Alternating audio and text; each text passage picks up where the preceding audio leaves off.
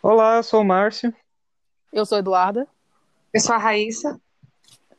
Nós somos estudantes pela FMU, estamos no sétimo semestre e esse podcast faz parte de um projeto de 10 aulas, onde vamos abarcar o pós-abolição até a Revolução de 1930, o, período, o começo do período Vargas.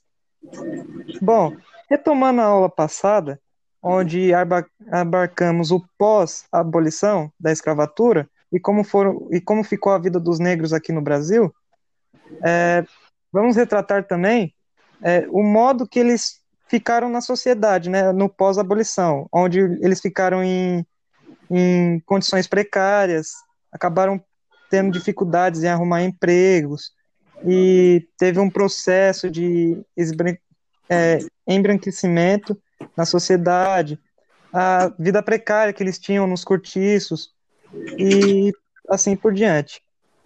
Na aula de hoje, vamos falar um pouquinho sobre a civilização versus a barbárie aqui no começo e as revoltas que tiveram na, no começo da República, como, por exemplo, a revolta da Chibata, a revolta da vacina e a Guerra de Canudos. Começando aqui, eu vou dar o termo técnico para o que, que era a civilização e o que, que era a barbárie. Barbárie são conceitos antagônicos, mas que representam a condição e a estrutura de uma sociedade. A civilização é caracterizada pela ordem social através do uso de leis e normas morais e éticas, que ajudam a regular o convívio entre indivíduos e os outros. Por outro lado, a barbárie consiste num estado de caos e desordem, quando não há uma cultura ou um padrão de convívio entre os indivíduos, tornando os seres cruéis, violentos e ignorantes. Antigamente, na, no começo da, da República, assim, a burguesia usava esses, esses dois termos para distinguir o que, que era civilizado, o que era padrão de civilização entre a sociedade e o que era a barbárie. Vamos ter o exemplo de, como por exemplo, o urbano era civilizado. O arcaico era o quê? O, o rural era arcaico. O, a indústria era, civiliza era civilizada, era um modo de, é, como que se diz, perfeição, e o outro é um modo de que não servia tanto, que era, não era civilizado.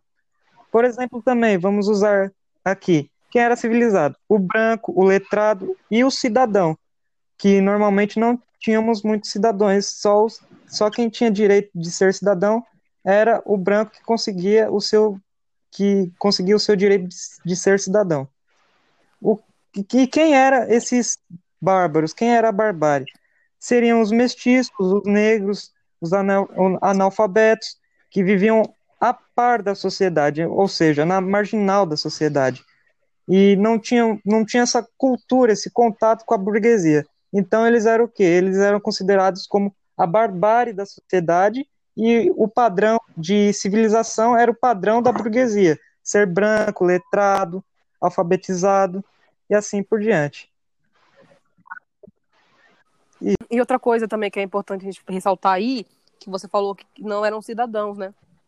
Porém, eram cidadãos homens brancos, maiores de 18 anos, letrados e alfabetizados, é, letrados e, e possuidores de, de alguma renda, né?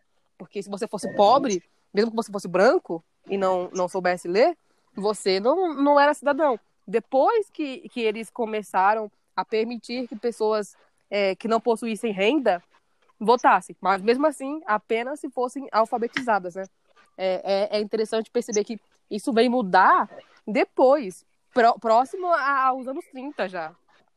É, Exatamente. Disso, e antes, Exatamente. E, e, a maior parte da população brasileira era extremamente analfabeta, não, não, não tinha isso. As escolas eram, eram para poucos. Não eram só os negros que, que, que ficavam de fora disso, brancos também nisso. Mas, obviamente, o número de negros era muito maior, né? Muito maior. Até pelo que, é, até pelo que discutimos nas aulas passadas. Mas, enfim, entrando no meu, no meu tópico, eu vou falar da revolta da, da vacina. É, na aula passada, eu comentei algo como é, eu expliquei para vocês que existiu um projeto de higienização da cidade, que foi quando esses negros que, que foram despejados, foram alforriados e despejados na rua, eles não tinham moradia, não tinham emprego, não tinham nada. Antes desses, desses, desses negros migrarem para os morros e construírem seus barracos lá, o que alguns chamaram de cortiço, e hoje em dia conhecemos como favelas, antes disso, eles ocuparam as ruas do centro, dos centros. E eu expliquei que a elite branca não ficou nada contente com isso. Eles ficaram extremamente incomodados. Eu, eu citei como, como incômodo maior o fato de que, é, esteticamente, para os brancos, não era bonito ver aquele tanto de pessoas negras ali. E também não era agradável pelo fato de que a, a, a classe social deles era extremamente diferente.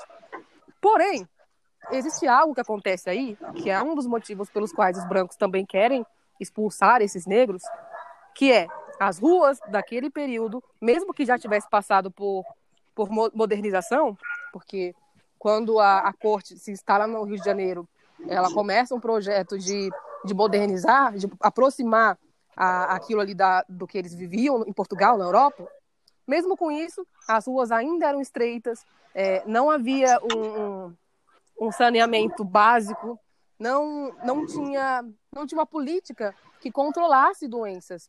Cavalos e, e, e porcos e pessoas andando pelo chão defecado, o chão não é, nem sempre era asfaltado. Então, assim, isso tudo de, é, aumenta muito o, a, a quantidade de doenças como era, era muito sujo ali, havia muitos ratos, muita mosca e mosquito, provenientes do cocô do cavalo, é, da, da, das necessidades que eram jogadas na rua e misturava a necessidade de, de, de animal com, com de humanos. Então, assim. Maria, é... Sem, sem querer te interromper, só parafraseando o nosso professor, que a gente teve a, a honra de ter a aula com ele, o professor André, parafraseando ele, é, as pessoas não tinham encanação dentro de casa, né? não tinham privada. Então acabavam usando uns pinicos, fazendo suas necessidades lá e jogavam na janela, né? Jogavam para rua. Sim, sim, sim. É, era esse o cenário. Até é, antes mesmo, na, na, época que, do Império, isso já era comum e, e era algo que incomodava as mulheres da corte. Os homens também, mas mais as mulheres, porque a nossa professora Silvia, inclusive casada com o professor André, ela narrou uma vez pra gente uma, é, um episódio de que a, a mãe de Dom Pedro estava passando pela rua e alguém de alguma casa jogou as necessidades pela janela, o que era comum. E por pouco não agarrou nela, mas chegou a respingar. E ela ficou chocada com aquilo. Chocada que, que, na Europa eles já não, não faziam mais isso há muito tempo né? Eles pararam de fazer isso quando teve a, a, a, a peste negra.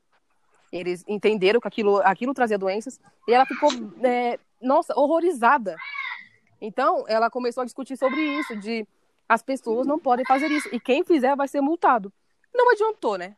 Não adiantou de muita coisa, porque falar que vai multar e, e não apresentar uma solução viável, então não, não, não resolve de nada. Pois bem, o cenário que, que, que você via no Rio de Janeiro naquele momento era de muita doença, muita. Tanto que pessoas de fora é, tinham medo de vir para o Rio de Janeiro porque era uma das cidades mais, é, mais propensas a, a ter doença. Para vocês terem uma ideia, a peste negra que aconteceu na, na Europa, lá na Idade Média, estava acontecendo no Rio de Janeiro naquele período. Lógico que não, não só no Rio de Janeiro, né? em outras cidades também, mas no Rio era mais por, por ser uma, a capital e ser muito movimentada. Então, assim, a, a gente sabe que a peste vem dos ratos, né? Então, o, o, o, o que, que o, o governador faz, o presidente faz? Não o presidente, né? Mas o encarregado do país. Ele vai e contrata um, um médico, Oswaldo Cruz, e qual é a solução? Para acabar com a peste negra, você tem que acabar com o quê? Com os ratos. Então ele começa a oferecer recompensa para as pessoas que, que pegassem os ratos das cidades e entregassem para ele que ele ia exterminar. Pois bem, começou dando certo, as pessoas estavam pegando os ratos e você via um, uma diminuição desses bichos pela cidade. Só que como as pessoas não tinham muita renda, elas acabaram vendo aí uma, uma oportunidade de, de conseguir se sustentar, né? Pegavam esses ratos, criavam eles em suas casas para eles é, procriarem e aí iam vendendo ratos, vendendo ratos. O governo percebeu e isso logo acabou também, não, não durou muito tempo. Ah, conseguiram dar uma controlada na, na, na peste. Pois bem, controlada, controlada a peste, tinha a doença trazida pelos mosquitos, que era a febre amarela. É, febre amarela. Acaba, acaba-se com os mosquitos. Pronto, febre amarela acaba. Só que tinha uma outra doença, a varíola, e essa não poderia ser combatida é, controlando é, alguma praga que tivesse ali por ali. Essa teria que ser combatida realmente através da vacinação. O que é perfeito, o que acontece. Ah, nós tomamos essa vacina até hoje. Porém, pensar assim, eram pessoas pobres, pessoas que não, a, a, não, não tinham nenhum, nenhum, nenhum amparo do governo, que eram essas pessoas que a, a elite acreditava que transmitiam a doença, né? Eles estavam é, isentos disso, isso era coisa de pobre. O governo fala, ok, vamos vacinar essas pessoas. Só que quando você pensa em vacinar uma população, você faz o quê? Uma campanha de vacinação. Você conscientiza, você explica o que está acontecendo. Não houve isso, não houve. Eles simplesmente começaram a invadir as casas das pessoas com militares e vacinar as pessoas à força. Então, assim, a pessoa que já não tinha um estudo, que já não, não, sabe, não entendia daquilo, de vacinação, era uma coisa nova. Nova no Brasil, eu digo. É, alguém chega para injetar um líquido que você não conhece no seu braço, à força, é lógico que você não vai pensar que aquilo é uma coisa boa. Você vai ter medo. Você vai ter medo. Por que, que vai, vai entrar um militar e entrar à força, entrar contra a minha vontade na minha casa para me colocar um líquido que eu não conheço? Então, assim, era, era esse o cenário que a gente via. E as pessoas começaram a se revoltar com isso. A se revoltar. Porque mesmo vendo a resistência das pessoas, que elas não queriam tomar por medo, de, por não saber o que era aquilo, e pela forma bruta com que com estava sendo aplicada, o governo não pensou, vamos é, parar, conscientizar, explicar o que está acontecendo, e aí as pessoas vão tomar. Não, eles seguiram de forma é, violenta, tentando é, obrigar as pessoas a tomarem a vacina. A revolta foi grande, as pessoas começaram a, a se unir, a, a ir para as ruas, a, a, quebrar coisas. Inclusive, você, vocês encontram cartazes no Google é, de, de confrontos né, de, do, do, do pessoal do governo, os soldados, e a população, e você vê que esses cartazes foram feitos por, por quem? Por pessoas que já entendiam um pouco mais, jornalistas brancos, homens, que, que estavam sabendo o que estava acontecendo. Então, assim, eles enxergavam as pessoas que não queriam ser vacinadas como pessoas bárbaras, porque para eles não fazia sentido aquilo. Aí você vai ver as, as, as representações nos, nos cartazes que tem, e, e você vai ver mulheres pretas, homens pretos, é, de uma forma extremamente caricata, é, estilo aqueles desenhos dos anos 40 é, do, do, da Disney, que os negros têm os lábios muito é, grossos e sim, e você vê que é, é, hostilizar a figura do preto. Você vai ver aquele tipo de, de representação nos cartazes e o, o, os, os soldados muito bem alinhados, sabe, eretos, como pessoas, tipo, nossa, eles estão na. Quem, quem vê aquilo acaba enxergando no, no preto, na população, o mal. Quando na verdade não é, né? Eles só estavam com medo e com razão. Mas é. Aí, Maria, Oi. só complementa. Tem aquela questão, né, da civilização versus a barbárie. Né? Sim, né? exatamente. Você, eles, eles é, como forma de protesto, começaram a quebrar é, as coisas pela cidade, e aí isso já, já deu mais uma. Como eu posso dizer? Deu uma base para que a, essa, essa teoria fosse é, fortificada. Né? Olha lá, eles são bárbaros. Eles, o que hoje em dia nós chamamos de vândalos, né? Porque acontecem Isso. as manifestações e aí, quando quebram a vitrine de uma loja porque mataram o preto, Eles não vão pensar, tipo, a loja, o segurança da loja matou uma pessoa preta. Eles vão pensar, tá, mas eles reagiram mal quebrando a vitrine. Oi. Ô, Eduarda. E, e a imprensa, né? Ela retratava a revolta da vacina como um grande motim, né? Como uma grande é, uma, literalmente uma grande barbárie, né? Eles culpavam esses, esses negros, esses ex-escravos, é, pela sujeira, pela, Sim, pelo problema que, que o Rio de Janeiro se encontrava, né? Mesmos. Não teria acontecido isso se não tivesse aquela aglomeração de pessoas jogadas na rua, é, a Deus dará, expostas a todo tipo de, de, de sujeira, né? E a sujeira aumentou, é claro que aumentou. Mas. Então, é, na real, é, o Rio de Janeiro uhum. ele estava numa situação muito, precária, muito precária, né?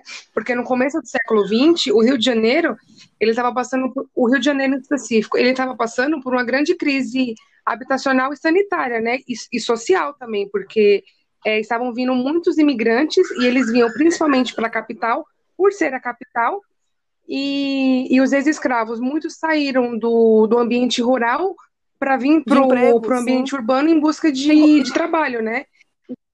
Então tinha um fluxo, tinha um fluxo migratório muito, muito grande nas cidades. Inclusive, eu tenho aqui um número que a população urbana no Rio de Janeiro, em 1872, era de 274 mil habitantes. E no início do século, ali em 1900, 1904, 1905, é, essa população subiu para quase 700 mil pessoas, ou seja, é um aumento de mais de 400 mil pessoas na capital é, carioca, no Rio de Janeiro. Então, assim, era uma grave crise habitacional porque você Sim. tinha pouco espaço para muitas pessoas. E o governo, ele, ele não fez uma política, ele não fez nada para você para você dar conta dessa dessa dessa quantidade de pessoas. Então, é, o Rio de Janeiro ele era considerado um porto sujo e, e a culpa disso era desses Exatamente. negros, né? Era desses ex-escravos. Você falou que teve um aumento populacional.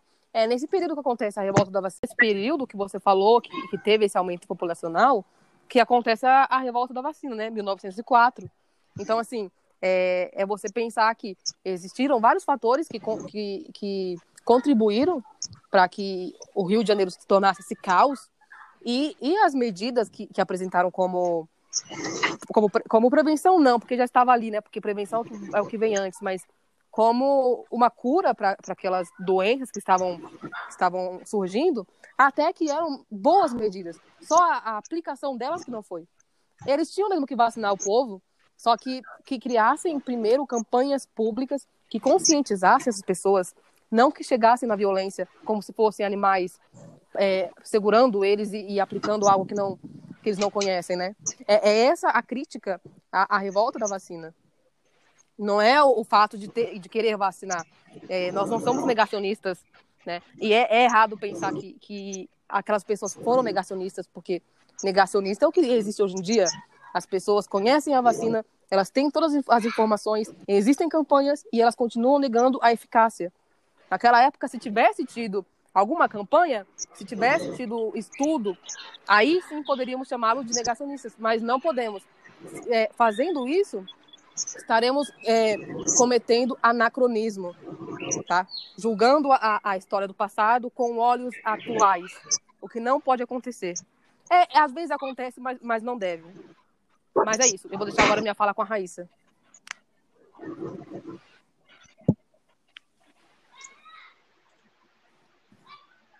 Pessoal, eu vou falar agora de Canudos, vou falar o que foi Canudos e o que aconteceu em Canudos.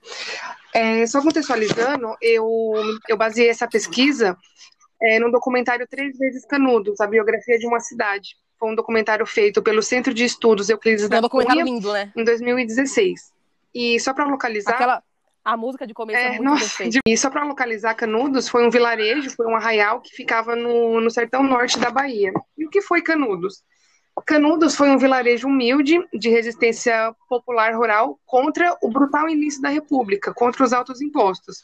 Canudos foi um local que, que as pessoas viviam em, em comunidade, é, de fato viviam coletivamente, um ajudando o outro, é, é, todo mundo se respeitando, por isso muitas pessoas migravam para lá, porque lá você tinha um acolhimento, tinha uma atenção que o Estado não dava. a vida em Canudos, ela, ela escancarou a miséria e o abandono é, do governo com as populações mais, mais humildes do interior. E com esse abandono, Canudos se organizou sobre, sobre, sobre, desculpa, sobre a liderança do, do Antônio Conselheiro e se transformou em um movimento social rural. Então, o que, que eu falei aqui? Eu falei que Canudos ele, ele, ele era uma comunidade que ele abraçava a sociedade de modo que o Estado, como obrigação, não abraçava. Então, Canudos foi esse lugar que as pessoas conseguiram se refugiar. É, o Antônio Conselheiro, é, esse líder de Canudos, ele foi um, um, líder religioso também, ligado ao messianismo. E o que é o messianismo? É as ideias messiânicas, né? É, é a ideia, a crença de que virá ou retornará um, um libertador, um Messias. E para ele, a República afastava os homens de Deus, né? Então ele queria e formou uma comunidade à parte, longe das características e mal, desculpa, longe das características, males e atrocidades de uma república. É, agora falar propriamente da guerra. A Guerra de Canudos foi uma, foi uma guerra entre dois mundos, mundos completamente diferentes. Foi uma guerra que terminou em uma chacina, terminou com o um extermínio de Canudos da forma mais brutal que você possa imaginar. Infelizmente, é... Crianças gente, morreram eu tô falando também, me né? arrepiando, A gente desculpa. fala Canudos e a, Infelizmente, é a um gente te- fala da, desse extermínio que teve em Canudos e é, tem que frisar que crianças morreram nesse... nesse, nesse é, é- porque para mim é um tipo de, Sim, um tipo sim. de atentado, né? Crianças, É, mulheres, crianças, idosos. Todo tipo de gente morreu ali. Ou melhor, foi morta ali. Sim. É um tema que não é abordado nas escolas, justamente porque o governo até hoje quer apagar a memória da sua crueldade, da sua barbaridade. Que na época ele quis apagar a barbárie, Canudos era visto como a barbárie. Então o governo ele cometeu uma barbaridade para apagar o que na época era visto como barbárie. E aqui entra a questão que, que o Marx falou, né? Civilização versus barbárie. É, para a sociedade, é, Canudos é, era uma barbárie, né? Era uma ameaça à ordem social, porque você se organizava é, longe dos males, longe das características. é, falar essa palavra. É, você se organizava longe das características de uma república. Então, realmente era um mundo à parte, né? Era um ambiente que você vivia literalmente em comunidade, super diferente é, da, da, da situação é, no Rio de Janeiro, por exemplo, que cada um ficava a sua, sua própria sorte. Em Canudos, não. Em Canudos, você ia, você tinha um acolhimento.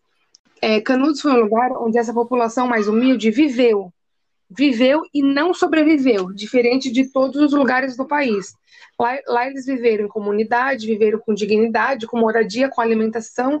Foi um espaço que, que abraçava, integrava é, todos que ali chegavam. E, e quem chegava era, era a população pobre, né? População, população nor- nordestina. Isso incomodou demais. Isso foi uma afronta às elites locais e aí foi subindo para as elites locais, para os governos, pro, pros governos regionais, até incomodar o governo federal. O governo ele tentou acabar com essa, entre aspas, barbárie, tentou acabar com Canudos quatro vezes. O governo ele atacou Canudos quatro vezes. Foram quatro vezes que o Estado se organizou para invadir e acabar com Canudos. E dessas quatro tentativas, três foram fracassadas. Canudos saiu vitoriosa. O Elon foi diferente, que foi a expedição Arthur Oscar. Foi diferente porque o governo federal saiu vitorioso. O governo ele saiu vitorioso matando mais de 25 mil pessoas que habitavam no vilarejo de Canudos. 25 mil pessoas. Gente, a gente está falando em 25 mil pessoas. É, é, muitas, é muitas pessoas, é uma população muito grande. É, fugiu qualquer exemplo da mente agora, mas é 25 mil pessoas. É, é, é muita gente. O governo matou 25 mil pessoas. Ele dizimou a população através de um verdadeiro massacre, né? Foi uma das mais brutais e intensas chacinas da história do nosso país, né? A gente está falando de um dos maiores genocídios da história do Brasil. 25 mil pessoas. É muita É até difícil imaginar, né? É um mar de gente. Sim, né? é 25 mil pessoas. 25 mil pessoas. É muita, é muita gente. São muitas pessoas. E até hoje tem, não tem? Tem um. Você, é, embaixo da água, porque a, a foi, foi coberta Sim. por água, Embaixo d'água tem os ossos, né, dos soldados. Uhum. Não, nem embaixo d'água necessariamente. Alguns quilômetros, é... alguns quilômetros de distância, você ainda é... a população, né, que mora lá, no, no documentário fala que, que é normal você você achar é, esqueleto, né? Você achar ossos humanos, achar uhum. balas, achar botões de, de uniformes, fala que é muito comum. 25 mil pessoas. Claro que, que morreu, que, que morreram é, oficiais, né? Mas é, aqui a gente não está falando de oficiais, aqui a gente está falando 25 mil pessoas que moravam no vilarejo. Não, é, é um número, 25 mil pessoas, não é contando com, com os oficiais, é contando só com a população é, de Canudos. É uma cidade toda. Sim, sim. É só contando com a população de Canudos. E essa batalha final, essa tragédia, né, esse massacre, ele acabou no dia 25 de outubro de 1897. O governo, ele, ele foi tão brutal que, que além do enorme número de mortos, enorme e absurdo, inacreditável número de mortes, ele incendiou todo o território para justamente destruir tudo e a população foi morta principalmente é, pela degola. E a cabeça do Antônio Conselheiro, né, ele foi, ela foi dada como troféu de guerra. E o governo ele desfilou com a cabeça dele pelas, pela, pelas cidades próximas para justamente dar o exemplo. Gente, vocês têm noção? Mas, ó, Raíssa, é, é, algo interessante de pensar que, assim, é, está muito ligado ao, ao, à xenofobia, né? Porque você pega a história do Lampião também. Não, não tô julgando se o Lampião era bom ou mal. Não é isso. O que eu estou julgando é o governo também pegou a cabeça de Lampião, da Maria, da Maria Bonita. e de todos e de todos os, os cangaceiros claro. e, e, expôs, é. deixou, deixou nas, na calçada da igreja. Você consegue pensar nisso acontecendo hoje em dia? Não. E você consegue pensar nisso acontecendo em São Paulo ou no Rio de Janeiro? Não. Não. Fizeram isso porque eram sertanejos. Era o, o povo Era que nordestinos. Eram os, nordesti eram os nordestinos. Eram quem eles tinham Até como a barbárie, tempo. né? como arcaico, como a... Exato. Até pouco tempo, eu acho até, até, os anos 70, ou era, é, ou era anos 70 ou 80, é, a, as cabeças do, de, do, dos cangaceiros, do Lampião, da Maria Bonita, estavam expostas. Sim. A, faz pouco tempo que é bizarro pensar que, que esse povo, não, mesmo depois de morto, não teve descanso. Sim, não teve. Não teve, mas é, é realmente é surreal você, você pensar que o governo, o governo é, matou 25 mil pessoas e pegou esse líder, esquartejou é, e desfilou com a cabeça dele. É, é, surreal você pensar isso, é inacreditável, né? É, como arcaico, como atrasado, como excluído, o que não deve ser lembrado e, e, e, ser considerado em conta, e ser levado em conta. Pessoal, depois dessa, dessa tragédia, desse, desse massacre, Canudos vai se reconstruir mas a reconstrução vai se dar uma década depois, em 1908, 1909. E as pessoas demoraram tanto para querer voltar porque elas tinham medo de que, de que pudesse haver mais uma, mais uma chacina, mais um massacre, mais uma represália. Então, em 1908, 1900, 1908, 9, 10, foi quando as pessoas começaram a sentir, assim, aos poucos, um pouco mais de segurança para voltar para Canudos, porque pensa a, a, memória do lugar como é que fica, né? Você... No documentário mesmo tem um, tem um senhor que ele fala que não consegue, não gosta de passar por ali. Sim, né? sim. Você fica um, um, um, local assombrado, né? Um, um é, local é assombrado como onde, de concentração nazista. onde rondam os espíritos, né, da, dos filhos de Canudo. Sim, e é, é, como, é a mesma sensação que, que, que as pessoas têm pelo menos os judeus é, eles têm, é, quando falam dos campos de concentração. Sim. Muitos não conseguem visitar. Tem gente que, que, que, visita e tira foto sorrindo ali, uma falta de respeito, mas a, ali é um, é um, local onde muita gente sofreu. É a mesma coisa Sim. que acontece com, com Canudos, né? Sim, principalmente Auschwitz, né? Eu não sei se eu é, pronunciei certo, é. mas é, a, o, o maior complexo de campo de concentração, né, durante Alemanha nazista. É... Exatamente. Então, Canudo se reconstruiu e na década de 50, o DENOX, que é o Departamento Nacional de Obras Contra Secas, ela começou uma construção a construção de, de um açude, de a ponte de, de, uma barragem, de uma represa para, para o abastecimento de água, e tinha como objetivo, construindo esse açude, construir a, a Transnordestina, que hoje é a BR-116. Mas o que, que aconteceu? Aconteceu que em 1968 o açude inundou, e mais uma vez Canudos foi destruída, né? Dessa vez Canudos foi, foi inundada, foi submersa. Uhum. É, então, assim, uma terceira Canudos, uma terceira Canudos foi construída a mais de 17 quilômetros de distância da, da Canudos original, que é a Canudos do Antônio Conselheiro. Para finalizar, é, a gente pode concluir que Canudos é meio imortal, porque, porque ela sempre renasce, ela sempre volta. Ela é uma, uma fênix, como, como acabou de dizer a Eduarda. Mas assim, Canudos nunca mais foi a mesma depois do dia 5 de outubro de 1897, foi a data que ocorreu uma das maiores tragédias e massacres da história do nosso país. Márcia, com você. Bom, pessoal, eu vou falar um pouquinho sobre a revolta da Chibata. Vou contextualizar ela. A, a revolta da Chibata foi um, um organizado pelos soldados da Marinha Brasileira no dia 22 a 27 de novembro de 1910, a revolta, organizada pelos marinheiros, ocorreu na, nas embarcações da Marinha, que estavam atracadas,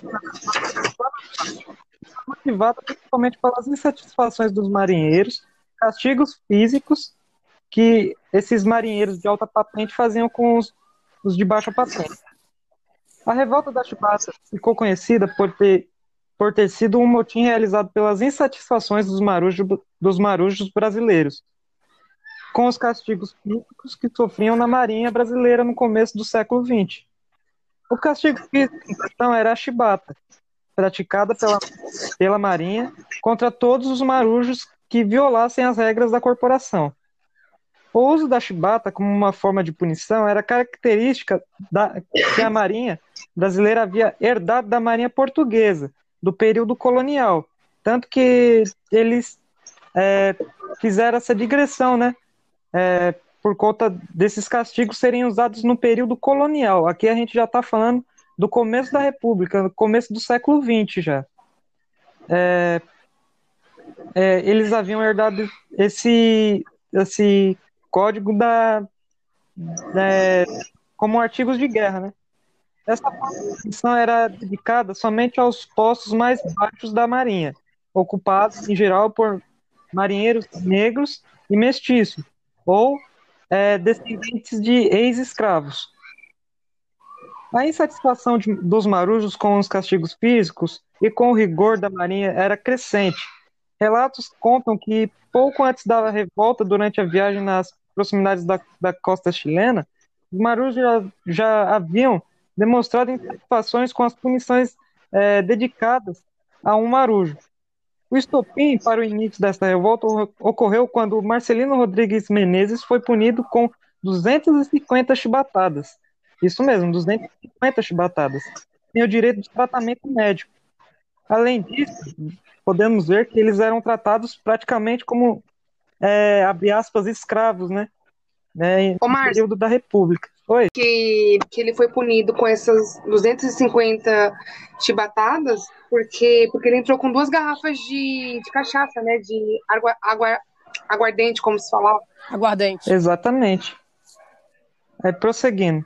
Além disso, há de considerar que os contatos dos marujos como estrangeiros também fortaleceram essa insatisfação que se que consideramos que as marinhas de outras nações não possuíam até mesmo a, a, a prática né, de, de castigos físicos. Com os marujos e também deve, deve considerar que, cerca do ano antes da revolta, o líder do motim, João Cândido, havia estado na Inglaterra e tido conhecimento dos, dos acontecimentos da Euro, eu, encoraçado Pontemkin, em que os marujos russos é, rebelaram-se contra o governo do seu país. É, Sobre a revolta da Chibata em si, é, é importante considerar que ela não foi fruto apenas das insatisfações dos marujos com os castigos físicos. É, os marujos, em geral, eram, eram originários de famílias pobres, né? Então já havia esse preconceito é, de marinheiros de alta patente, brancos, é, em castigar né, esse, esse ódio existente, esse racismo, esse preconceito que já havia, já tinha de antes, né? Veio do período colonial, imperial, e se mostrava presente ainda na República, onde a gente estava discutindo o que, que era civilizado e o que, que era barbárie. Então podemos tirar um pouquinho das conclusões aí, né? É, continuando, só para terminar. Os marujos, em geral, é, eram originários de famílias pobres que sofriam com as desigualdades sociais existentes na Primeira República. Assim, a revolta da Chibata é considerada pelos historiadores é, também como uma revolta contra a desigualdade social e racial, existente tanto na Marinha como na sociedade como um todo. O que podemos ver, é, o que abarcamos aqui né, nessa aula, podemos ver como era a desigualdade, como era a repressão né, a, de, desses povos quando, fala, quando se trata de civilização e quando se trata de barbárie. Podemos ver esse preconceito existente durante, na sociedade ainda, que é fruto lá do período colonial, que vem atravessando o período imperial e se transformou e está presente até hoje na, na, na República, né? Só dando um dado aqui, a proclamação da República aconteceu em 1889 e a abolição foi, aconteceu em 1888. E esses castigos eram recentes, então por isso que estavam presentes na memória ainda desses, desses marinheiros. Como que é, eu, eu sou tratado como um escravo ainda em plena república, em plena. já tendo a, a minha euforia, já não, nem existia mais escravidão na, na república, entre aspas. E então isso revoltava muito esses marinheiros. E mostrava também a desigualdade e também a civilização, tanto o contexto da civilização versus a, a barbárie, né?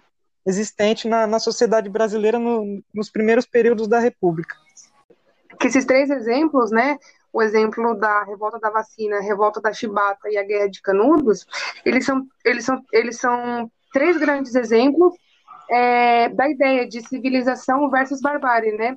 A revolta da chibata, ou seja, a revolta de, de, de, de oficiais de, de menor como eles, a maioria era marujo, né? Eles eram negros. É, foi vista como literalmente como uma barbárie é, os negros, os car negros cariocas, né, porque não tinha muito essa ideia de, de pertencimento carioca, mas enfim, os negros, eles, eles, eles se organizando e eles se, se revoltando, eles se negando a, a tomar uma vacina, isso é um motim, isso é uma, uma barbárie, e, e, toda a população de Canudos também foi vista como, como uma barbárie, né, como uma afronta social, né, e essa, e desses três exemplos, duas são revoltas, uma literalmente é guerra, porque você lutou contra, contra as tropas oficiais, claros, que, que... O que eles julgavam que era barbárie, na verdade, acabava a barbárie a barbárie seria civilizado. Sim, sim, esses três exemplos eles são três exemplos de desigualdades sociais, raciais e de classe. Muito, muito presentes. Isso, muito presentes no início da República, que são é, heranças né, do, dos períodos imperial e colonial que o Brasil ainda trouxe no comecinho dessa república e vamos ver mais para frente aí nas próximas aulas. Sim, sim. É a herança, né, desses, quatro, desses quase quatro séculos de, de escravidão. Isso. Então, pessoal, essa é a aula de hoje. Na próxima vamos retomar um pouquinho o assunto. É isso. Obrigado por assistirem. Obrigada, pessoal.